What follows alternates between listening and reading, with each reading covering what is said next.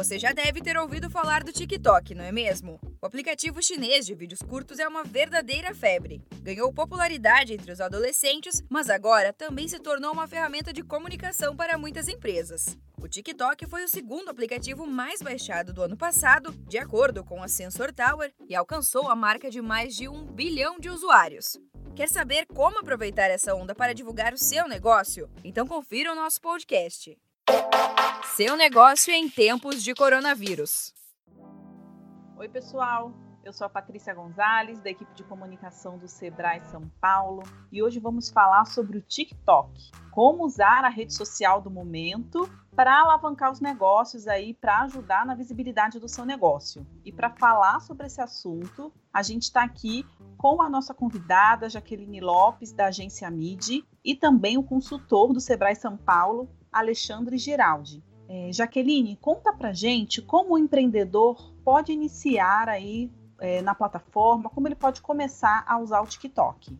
Primeiro momento, eu falo que é iniciativa, né? Criar a sua conta dentro do aplicativo. E, e aprender mesmo, sabe? Buscar, porque assim, é, é como os outros aplicativos. Você criou sua conta, você vai começar. É realmente é um universo novo para você, para você que vai iniciar, para a marca também que for iniciar esse trabalho. Então você entrou lá no aplicativo, tem que colocar sua foto, colocar suas informações, o que você quer que os seus seguidores vejam. Então é importante você colocar tudo isso e começar a elaborar os seus conteúdos.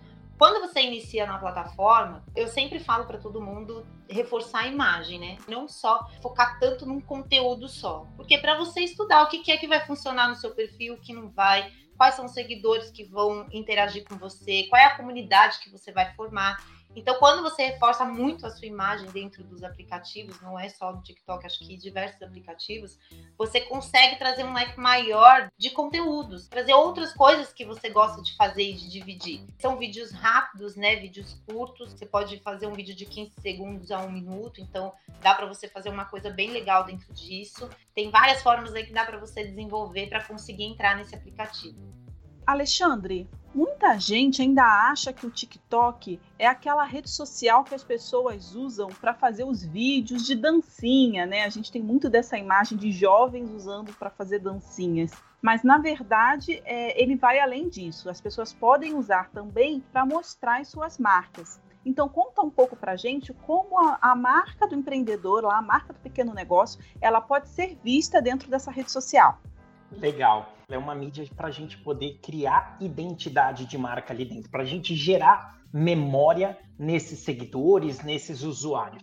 Então, qual é a identidade da sua marca? Você vai trazer ela ali para dentro. Você posiciona a sua marca, cria a identidade para essa marca baseado no seu público-alvo. Então, a gente tem lá a criação da persona que a gente quer atingir e a criação da persona da marca.